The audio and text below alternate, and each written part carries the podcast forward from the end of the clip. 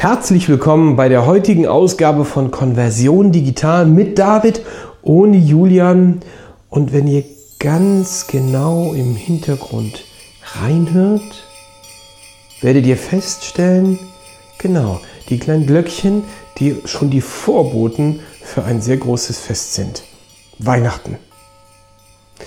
Für die Kinder, Familien ein wunderbares Fest, ein Fest der Besinnlichkeit, zutiefst religiös passt alles zu Weihnachten, aber zur jetzigen Zeit, Stand heute kann man sagen, es ist auch ein Fest der Kommerzialisierung. Ähm, ein Fest, an dem im Prinzip auch oder bevor dieses Fest stattfindet, tatsächlich auch jeder Online-Shop-Händler in völligem Chaos ausbricht, weil er weiß, oh mein Gott, das ist für mich die umsatzstärkste Zeit. Und in dieser umsatzstärksten Zeit geht es natürlich auch darum, dass man sich dafür wappnet, was jetzt auf einen zukommt. Und Dafür möchte ich euch gerne einige Tipps zur Verfügung stellen. Mit diesen Tipps ihr vorbereitet seid für das Weihnachtsgeschäft, worauf ihr jetzt in der Konversionsoptimierung achten könnt und wie ihr eure Konversion tatsächlich steigern könnt. Wenn man so ein wenig quer durch die Medien schaut, durch die Medienwelt als Online-Shop-Besitzer und auch viel liest, weil man saugt ja schon Tipps auf, man möchte ja Dinge besser machen, werdet ihr feststellen, dass jetzt zu Weihnachten so wieder diese typischen Standardtipps rausgekramt werden, die völlig normal sind. Das heißt, an alle die, die sich bis jetzt noch nicht um den Prozess gekümmert haben, wie der Checkout funktioniert, sei gesagt, das ist zwar ein Tipp, der passt zu Weihnachten, der jetzt folgt, ist aber ganzjährig gültig, weil ihr könnt euch ja nicht darauf berufen und besinnen, dass der Umsatz nur zu Weihnachten fließt, es sei denn, ihr habt ein wirklich absolut saisonales Geschäft. Das ist natürlich eine andere Sache. Ich möchte da jetzt speziell, und ihr merkt es schon, auf das Thema Checkout-Prozesse eingehen. Das ist Tipp Nummer eins: Den Checkout-Prozess so einfach wie möglich zu gestalten. Beinhaltet Version A und B, also Tipp 1a, 1b. 1a heißt, es gibt tatsächlich Kunden, die finden euer Produkt, wenn ihr gut rankt in Google oder sonst wo oder durch diverse Kampagnen, in denen ihr auf das Produkt zu Weihnachten aufmerksam macht, ist natürlich, wenn die User in den Bestellprozess reinkommen, sehr wichtig. Eins, eine Gastbestellung zu schaffen, also das ist 1a. Ja, also die Gastbestellung ist deswegen relevant, weil viele Online-Shopper in dem Moment natürlich auch darüber nachdenken, wo kann ich mein Produkt denn noch beziehen, wenn es nicht auf Lager ist oder wenn dieses Produkt tatsächlich für mich jetzt relevant ist und ich brauche es sofort und hat es auf eurer Seite gefunden. Ihr wisst ja, ihr habt in der Regel für den ersten Eindruck nur ganz wenig Zeit und da sollten genau diese Dinge stimmen, die eure User tatsächlich berühren. Gewisse Dinge sind halt immer gleich, auch von User zu User. Da brauchst du auch keine Buyer Persona zu gründen. Das Ding ist halt in diesem Fall Gastbestellung. Tipp 1b ist natürlich Vereinfachung des Bestellprozesses. Das heißt, man kennt das aus den gängigen Systemen wie Magento, Oxid, PrestaShop oder Shopware, dass ihr im Prinzip im Checkout-Prozess gewisse Daten abfragen müsst, sonst könnt ihr es ja auch gar nicht liefern ähm, und auch gar nicht bezahlen lassen. Das heißt also genau diese Information wirklich auch vom Mindset her wirklich in diese Tabs oder in diese Partitionen packt, also persönliche Informationen, ähm, Payment-Informationen oder Lieferinformationen. Ja, man kann ja vielleicht auch noch Zusatzinformationen jetzt einbinden, wie möchtest du das Geschenk verpacken lassen? Und das macht übrigens Amazon genauso. Das heißt, zu dieser Jahreszeit würde diese Funktion tatsächlich noch genial wie einfach sie ist, auch helfen. Das heißt also, ihr setzt einen Radio-Button, möchte ich ähm, das als Geschenk verpacken lassen? Ja, nein. Und macht diese Option halt ähm, vielleicht etwas teurer oder bietet das optional für einen Aufpreis von 5 Euro an. Als Beispiel 5 Euro mehr im Kasten ist immerhin mehr als null. Das ist, denke ich, klar und ähm, eine fast schon Binsenweisheit. Ähm, das sind so die zwei ersten Tipps, die ihr auf jeden Fall umsetzen sollt. Das heißt, Vereinfachen des Bestellprozesses, Gastbestellung möglich machen und bei beidem immer die Möglichkeit schaffen, vielleicht on top ähm, im Checkout-Prozess als Geschenk verpacken zu lassen. Das ist für die Leute, die jetzt einkaufen müssen, zu wichtig, zum Wichteln zum Beispiel oder ähm, eben halt für klassisches Geschenk für Mutter, Vater, Kind eine Vereinfachung. Ich muss mich nicht mehr darum kümmern. Es ähm, vereinfacht mir meinen Prozess und löst vielleicht auch das Problem, was ich im Kopf habe, wenn ich weiß, dass das Geschenk nicht rechtzeitig ankommt oder zu spät ankommt, weil natürlich auch die ganzen Lieferdienstleister müssen sich für diesen ähm, großen Zeitraum oder tatsächlich für diese Zeit hier wappnen. Ähm, ja, ich habe tatsächlich jetzt auch irgendwann gehört im Radio, das passiert, dass ich das auch noch mache, ja, Radio hören während des Autofahrens, dass man sagt, November und Dezember sind so die verkehrsreichsten Monate. Nicht nur aus dem Grund, weil viele zu Events fahren. Ich war jetzt jüngst auch auf dem SEO Day und auf dem Expert Day, wo ich auch einen Speaker-Slot hatte zum Thema Gewohnheit. Ähm, nein, natürlich auch aus dem Grund, ähm, dass man hier auch viele Paketdienste unterwegs hat. Die Leute bestellen halt viel, aber die Leute auch generell nicht in Urlaub fahren. Das heißt also, wappnet euch natürlich gut dafür. Das äh, beinhaltet auch schon gleich Tipp 2, was natürlich für euch völlig klar sein sollte. Ähm, es gibt Produkte, die bei euch zu Weihnachten sehr gut laufen, das wisst ihr. Und ähm, das kannst du natürlich, je nachdem wie groß du bist, in deinem Warenwirtschaftssystem oder in deinem Business Intelligence System erkennen und ähm, wappne dich, indem du halt den Lagerbestand etwas mehr auffüllst. Es reicht halt nicht, wenn du eine eiserne Reserve hast, sondern es wäre ganz gut, wenn du eben halt etwas mehr als normal hast, weil du wirst es ja wissen, dass tatsächlich definitiv mehr Bestellungen reinkommen könnten, wenn du eben halt eine gute Position hast. Das ist auch schon der nächste Tipp gewesen bedingt wieder den nächsten Tipp, damit dieser Abverkauf natürlich auch funktioniert und du am liebsten restlos ausverkauft wärest, bedarf es natürlich, dass du auch auf deiner Seite, auf deinem Online-Shop, auf deine Aktion hinweist. Auch das merke ich sehr oft. Äh, die Leute rutschen mit ihrem Online-Shop einfach nur in diese Szene rein. Ne? Vierte Quartal kommt, man muss sich vorbereiten. Ja, man ist ja vorbereitet. Ne? Sortiment ist da. Lagerbestand wie immer. So, und jetzt kommt eben halt der springende Punkt. Man sagt sich, gut, man kauft vielleicht ein bisschen mehr ein, ist ja Weihnachten, die Leute kaufen sich eben halt jetzt noch schöne Sachen, stellen aber tatsächlich fest, ähm, ja, also der Umsatz war jetzt Ende Quartal 4 nicht unbedingt wesentlich mehr. Gibt es tatsächlich. Und ähm, ich habe halt gefragt, was für besondere Aktionen hast du in deinem Shop gefahren? Und Kunde sagt, hm, naja, eigentlich alles wie immer. Und das ist vielleicht auch in dem Moment nicht so besonders toll, weil natürlich, wenn du besondere Ware hast, die du verkaufen kannst, die eben halt für dich die absolute Cash-Cow in dem vierten Quartal ist, dann hau sie halt auf allen Seiten raus. Du musst halt darüber dann nachdenken, auf der Startseite, auf der Kategorie Übersichtsseite, mit einem Exit-Intent-Pop-Up zum Beispiel, diese Sachen so zu triggern, so zu steuern, dass der User weiß, boah, das muss ich hier kaufen, weil das ist besonders toll. Und das wiederum ist ein Tipp gewesen, der für euch relevant ist. Das heißt, immer kampagnengesteuert arbeiten, in diesem Fall deine Aktionsware wirklich auch auszulegen. Was bringt es dir denn, wenn du das jetzt mal auf das Offline-Geschäft, auf den Offline-Handel äh, umdenkst? Ja, also du hast einen Schaufensterladen und du baust den schönsten Schaufensterladen. Alle Leute, Agenturen, Berater, äh, Konzipierer schauen sich das Ganze an, sind völlig zufrieden, stellen fest, ähm, das Schaufenster hat aber allen Inhalt in den Laden reinschauen lassen und nach außen hin siehst du einfach nur eine graue Wand. Du musst es also schon umdrehen und zeigen, so trivial oder einfach wie das klingt, machen es tatsächlich viele Online-Shops nicht. Drapier es schön, gestalte es schön, mach es emotionaler. Ne? Bald ist Weihnachten, überleg dir ein paar schöne Sprüche. Ähm, auch mit Grafiken kannst du Leute eben halt wecken. Emotionen wecken, das ist übrigens auch ein Tipp, kann ich nur empfehlen, ist eben halt durch Personen Ne? Also wenn du beispielsweise weißt, deine Käuferschicht ist eher weiblich oder männlich und hat ein gewisses Alter, dann kannst du sie vielleicht anhand von emotionalen Bildern richtig catchy fangen.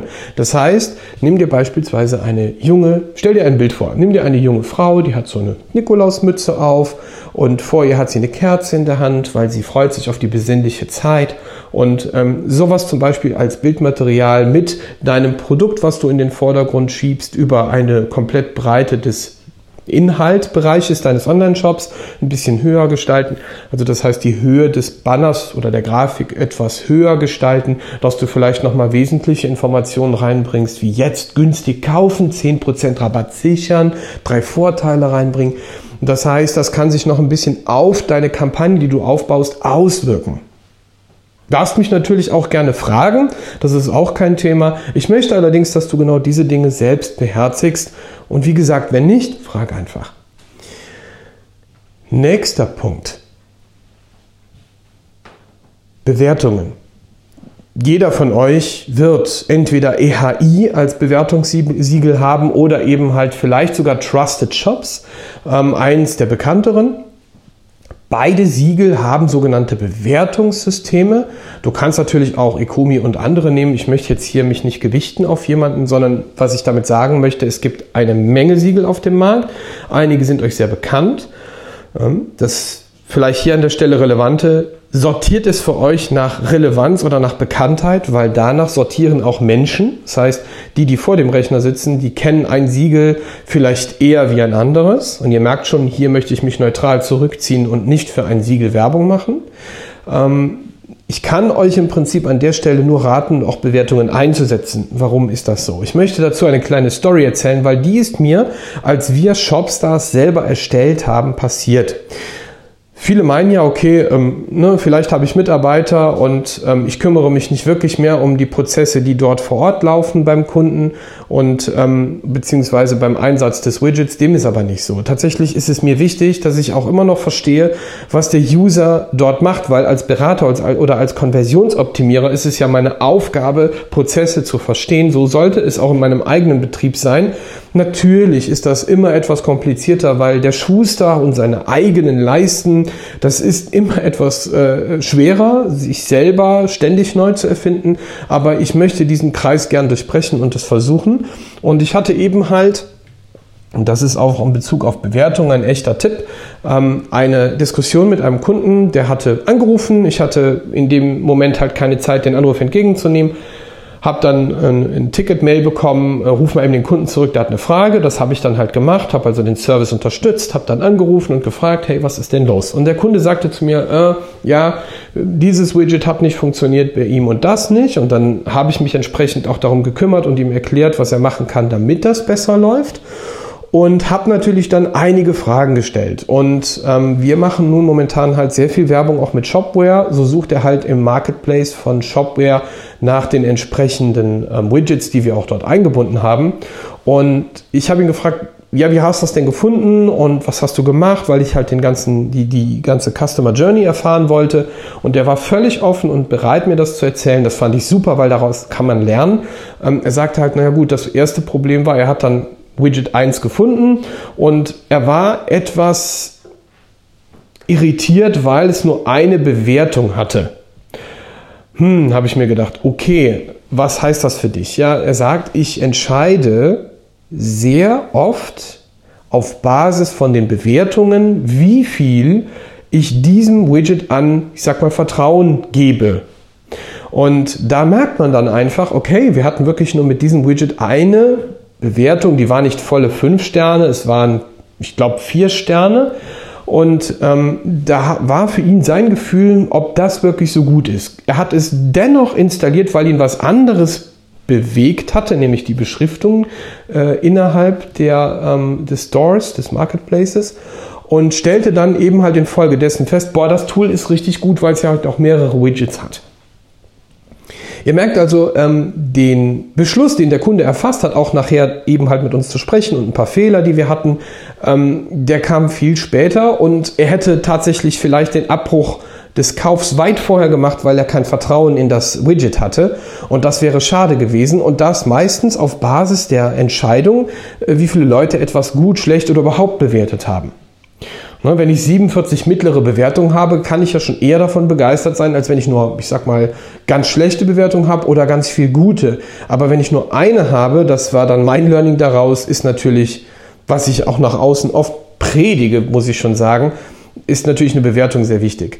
Das bestätigt aber auch mein Denken, dass viele Menschen dort draußen, auch wenn sie bei Amazon bestellen, auch wenn sie woanders bestellen, die Entscheidung im Konsumverhalten auf Basis von Bewertungen tätigen. Das heißt, wir schauen schon links und rechts als Endnutzer, was andere sagen.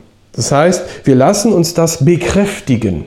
Und dieser Fall der Bewertungen ähm, hilft uns letztendlich dabei, es auch ein gutes Produkt darzubieten, weil wir wissen ja auch selbst, was gut oder was schlecht ist.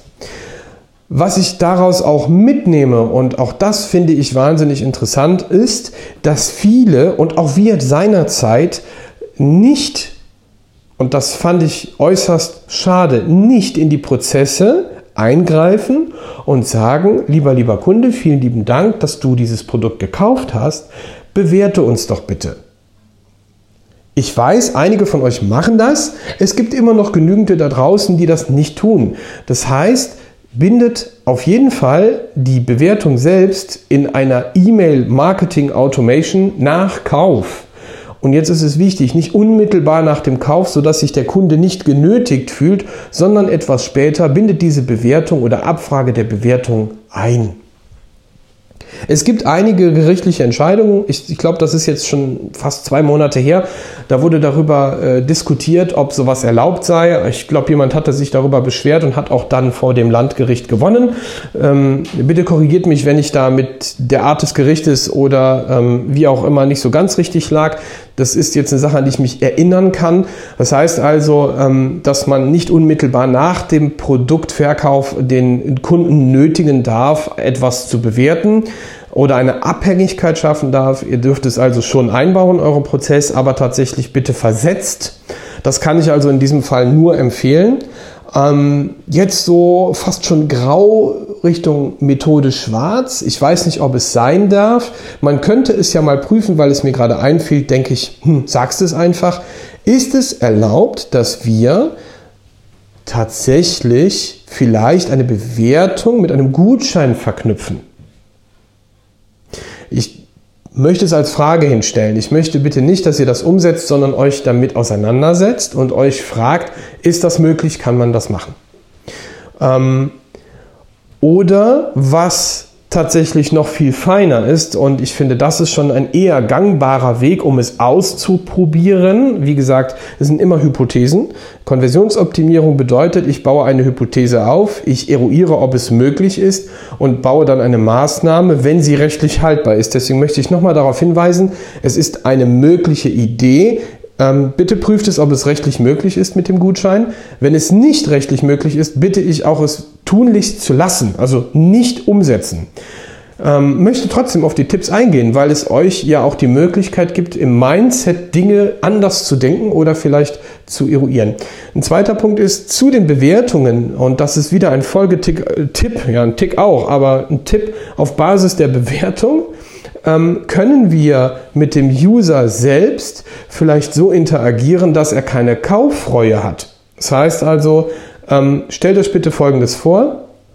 Der User hat also jetzt alle Prozesse durchlaufen, hat die Kampagne bekommen, hat die Bewertungen gesehen, ist begeistert von dem Produkt. Ähm, das Wording, was auch sehr wichtig ist, hat gepasst, weil es genau das beschreibt, was es gibt oder nicht. Möchte ich auch gleich noch einen Tipp zu abgeben. Ähm, kauft das Produkt, aber wird jetzt wahnsinnig unsicher, ob er tatsächlich mit dem Produkt bei euch beim Kauf zufrieden war. Ja, also ist halt Checkout-Prozess fast durchgelaufen oder am Ende durchgelaufen und würde es am liebsten jetzt zurückschicken.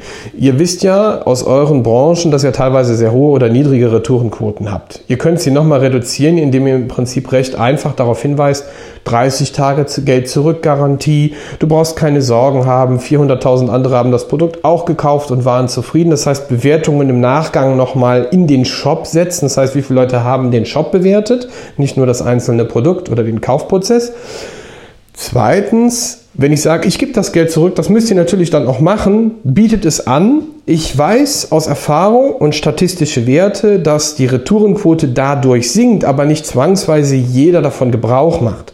Das heißt, die Quote der in ich sag mal, des Gebrauches dieser Funktion, dass ich 30 Tage Geld zurückgarantie gebe, wird recht selten eingesetzt.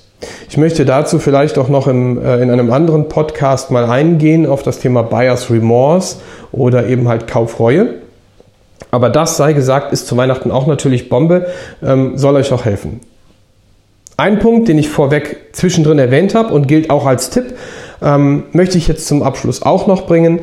Ähm, Artikel, Detailseiten, Beschreibung ist schon fast analog zur Kategorieseite, weil wenn ich jetzt nur nach einem Produkt suche, auch das hatte ich selber.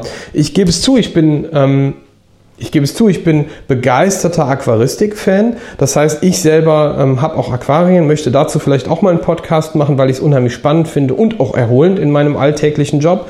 Und ähm, ich bin auf einen Online-Shop gegangen und wollte mir äh, für diese IKEA-Regale, die man kennt, ich wollte jetzt eigentlich keine Fleischwerbung machen, ähm, soll es auch nicht, aber die heißen irgendwie speziell ähm, mit diesen vier Löchern oder sechs Löchern oder acht Löchern.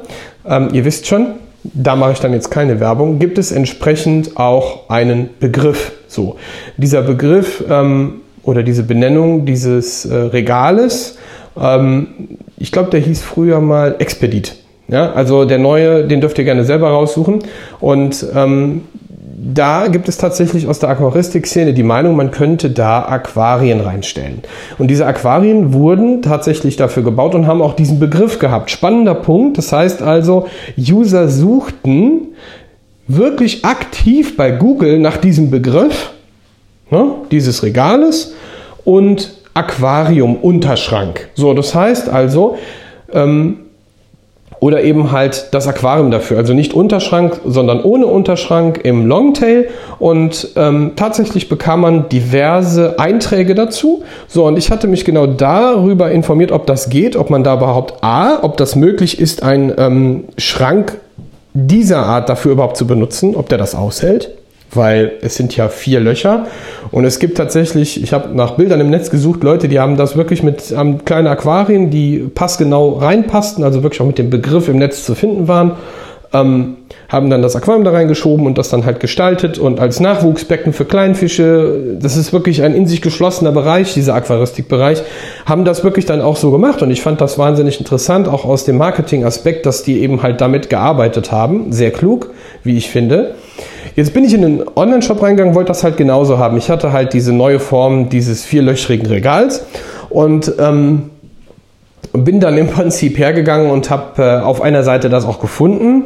Und da war die Beschriftung des Titels etwas uneindeutig. Es gibt nämlich einmal eine ähm, Stoßverklebung transparent eines Aquariums und einmal eine schwarze Stoßverklebung. Aquarien werden in der Regel verklebt, es sei denn, ihr habt kein Glasaquarium, sondern anderes Aquarium, dann wird das sogar gegossen. So, und hier tatsächlich hatte man eben halt entweder eine schwarze oder eine transparente, also weiße Stoßverklebung. Und bei der einen Beschriftung war eine schwarze Stoßverklebung auch im Titel mit verarbeitet und bei dem anderen keine. Auf dem Produktbild selber sah man aber immer das gleiche Aquarium. So, das ist natürlich sehr granuliert, aber wenn ich natürlich viele Suche Suchanfrage, oh, Suchanfragen, jetzt muss ich mich schon korrigieren, Suchanfragen zu einem Begriff habe und ich komme auf diese Seite und sehe halt in der Kategorie Übersicht als Beispiel zwei verschiedene Regale mit dem Begriff zu dem vierlöchrigen Regal und habe dann im Prinzip ähm, einmal den Begriff mit schwarzer Stoßverklebung, aber das Bild eines weißstoßverklebten Aquariums, Aquariums und auf der anderen Seite das gleiche Aquarium mit auch wieder einem weißstoßverklebten Aquarium im Bild, aber auch nicht die Beschriftung der schwarzen Stoßverklebung, dann ist es natürlich nur der Gedanke, ähm, ist das jetzt schwarz oder ist das weißstoßverklebt? Jetzt könnte man natürlich denken, äh, das solltest du doch wissen. Ja, also du bist doch nicht ganz doof, David. Ja, das mag richtig sein, aber ähm, ich denke immer aus der Situation eines Laien, der hat davon gehört und möchte es gerne kaufen. Und jetzt hat er ein Problem im Kopf, denn er weiß nicht, was gemeint ist. Das Schlimmste, was er jetzt machen kann, ist aufhören, weil er es nicht kapiert, oder zum Telefon zu greifen, weil das ist schon wieder manuell Manualisieren eines automatisierten Prozesses. Und ich bin Freund von ja, digitaler Transformation oder Automation oder sagen wir Automatisierungsprozesse. Das heißt also, die Dinge, die eigentlich in einem Online-Shop völlig normal sind und trivial ist, dass ich einfach kaufe und keine und vielleicht noch eine Disruption brauche, also sprich irgendwo ein Trigger, dass ich es kaufen soll, aber nicht, dass ich als User in einer Customer Journey zum Telefon greifen muss und gegebenenfalls den Shop schon wieder verlasse, weil es mir zu kompliziert ist. Das sind so Kleinigkeiten. Es ist mir halt selbst aufgefallen, wie gesagt, die Benennung, der Titel dieses Artikels sollte so einfach wie möglich sein. Das gilt auch für Bohrmaschinen, das gilt auch für Schränke, das gilt für, ja, wenn es jemals irgendwann einen Online-Shop für Autos gäbe, und gibt es wahrscheinlich, oder diverse andere Produkte, von Sand bis zur Zange. Von der Scheibe bis zum Reinigungsmittel. Es ist doch völlig egal. Benennt es bitte so, dass ich die Erwartungshaltung auch als User habe, die nicht gebrochen wird, sondern ich tatsächlich auch auf die Artikel-Detailseite klicke, weil ich, ich bin ja jetzt den Schritt weiter und bekomme in meinem Beispiel das Aquarium für Unterschrank. Ne? So, und äh, kann dann im Prinzip schwarze Stoßverklebung kaufen oder weiße Stoßverklebung. Man kann daraus ja auch einen Variantenartikel machen. Gehört auch zum Punkt Artikel-Detailseite. Es ist natürlich mega interessant, wenn ich auch die Bilder passend dazu habe. Ich glaube, das ist so, so eine Mischung von, ich weiß nicht, was am besten ist, aber ich möchte euch trotzdem diesen Tipp geben. Es gibt halt Leute da draußen, die sagen, okay, ich habe zwei Millionen Produkte oder sind wir mal realistisch, sagen wir 1000 Produkte und diese 1000 Produkte haben, da haben 800 Bilder von und 200 nicht. Ja, dann muss ich halt schauen, dass ich die Bilder nachliefere. Es ist eher nicht so gut, wenn ihr gar kein Bild habt, so nach dem Motto kein Bild vorhanden, weil Emotionen oder Dinge, die wir sehen müssen und wollen, die kaufen wir schon eher. Zweitens, wenn wir das Bild dann haben ähm, und es vielleicht doppeln, weil vielleicht zwei Varianten da sind und wir wollen es auch so verkaufen, weil es vielleicht auch vom Vertrieb oder vom Dropshipping her oder von, ich sag mal, weitreichenden Problemen, die dann in der wahren Wirtschaft sind, besser ist. Egal aus welchen Gründen, tut euch den Gefallen und schreibt irgendwo rein Schwarzstoß verklebt oder Weißstoß verklebt, wie in diesem Beispiel, so und, und oder Transparentstoß verklebt und gibt wirklich den Hinweis, auch im Bild. Also den Hinweis optisch auch im Bild. Nicht immer das gleiche Bild einbinden. Ähm, anderes Beispiel habe ich da auch entdeckt. Das finde ich auch zuweilen bei, beim großen gelben Fluss. Das heißt, ich hatte mal für ähm, ähm, unsere Terrassendielen hatte ich ein ähm, ein, ich sag mal, ein, ein, ein Imprägnationsmittel gekauft. So, und ich hatte dann tatsächlich einmal 2,5 Liter Gebinde und einmal 15 Liter Gebinde. Und das war optisch das gleiche. Die erste Frage, die ich mir natürlich stellte, sind das jetzt 2,5 oder 15 Liter, die ich kaufe? Das heißt, zwei gleiche nebeneinander stehende Produkte. Das eine hatte 1,5 oder 2,5 Liter und das andere 15. So, und jetzt, jetzt habe ich natürlich die in, im Artikel, Titel, das wirklich Wichtige, die Info drin, dass es zwar da stand, aber wiederum kompliziert war es, dass ich im Bild, ähm, wahrscheinlich war das auch noch ein Artikel aus dem Marketplace, ich weiß es jetzt nicht mehr genau, dass ich darüber, darüber dann nachgedacht habe, okay, ist es jetzt denn 2,5 Liter Gebinde oder ist es ein äh, 25 Liter? Es war halt einfach das gleiche Bild. Das sind so kleine, marginale Dinge. Ich weiß, als Online-Shop könnte man denken, oh mein Gott. Aber es ist halt wichtig. Der Besucher vor dem Rechner, er hat das Problem. Er hat eine Erwartungshaltung. Ich wiederhole mich. Und diese Erwartungshaltung dürfen wir nicht brechen. In seiner gesamten Journey nicht. So, und in diesem Sinne schließt sich wieder der Kreis, weil wenn er denn dann tatsächlich gekauft hat, sollte der Checkout-Prozess wieder einfach sein. Und umso einfacher es ist, umso schöner wird euer Weihnachtsfest und ich hoffe, dass ihr mit dieser mega langen Ausgabe und wirklich vielen kleinen Tipps auch aus ähm, meiner Perspektive als Nutzer, und ich versuche das auch immer nach außen zu evangelisieren, dass man immer die Sichtweise des Nutzers einnehmen sollte, dass ihr versteht, warum es so wichtig ist, diese Tipps nicht nur einfach, ich sag mal, irgendwo zu lesen, so bäh, kannst du irgendwo lesen auf irgendeiner Seite äh, von einem großen Portal oder von einem kleinen Blog, sondern dass man das wirklich mal fühlt, wie sich der Benutzer vor vor dem Rechner fühlt und das auch wirklich mal umsetzt. Auch wenn sie so makro und so scheinbar unwichtig sind, sind sie tatsächlich gar nicht so wahnsinnig unrelevant. Ich könnte euch noch mehr Tipps geben. Ich finde, das ist für diese Ausgabe völlig genug. Ich wünsche euch ähm, auch wenn es jetzt schon frühzeitig ist, ein frohes Schaffen für diese Weihnachtszeit. Lasst euch nicht zu sehr stressen, weil das Allerwichtigste, was ihr habt, ist eure Gesundheit. Nichtsdestotrotz frohes Schaffen, einen guten Handel und viel Erfolg. Danke für euer Zuhören und bis zur nächsten Ausgabe. Ciao.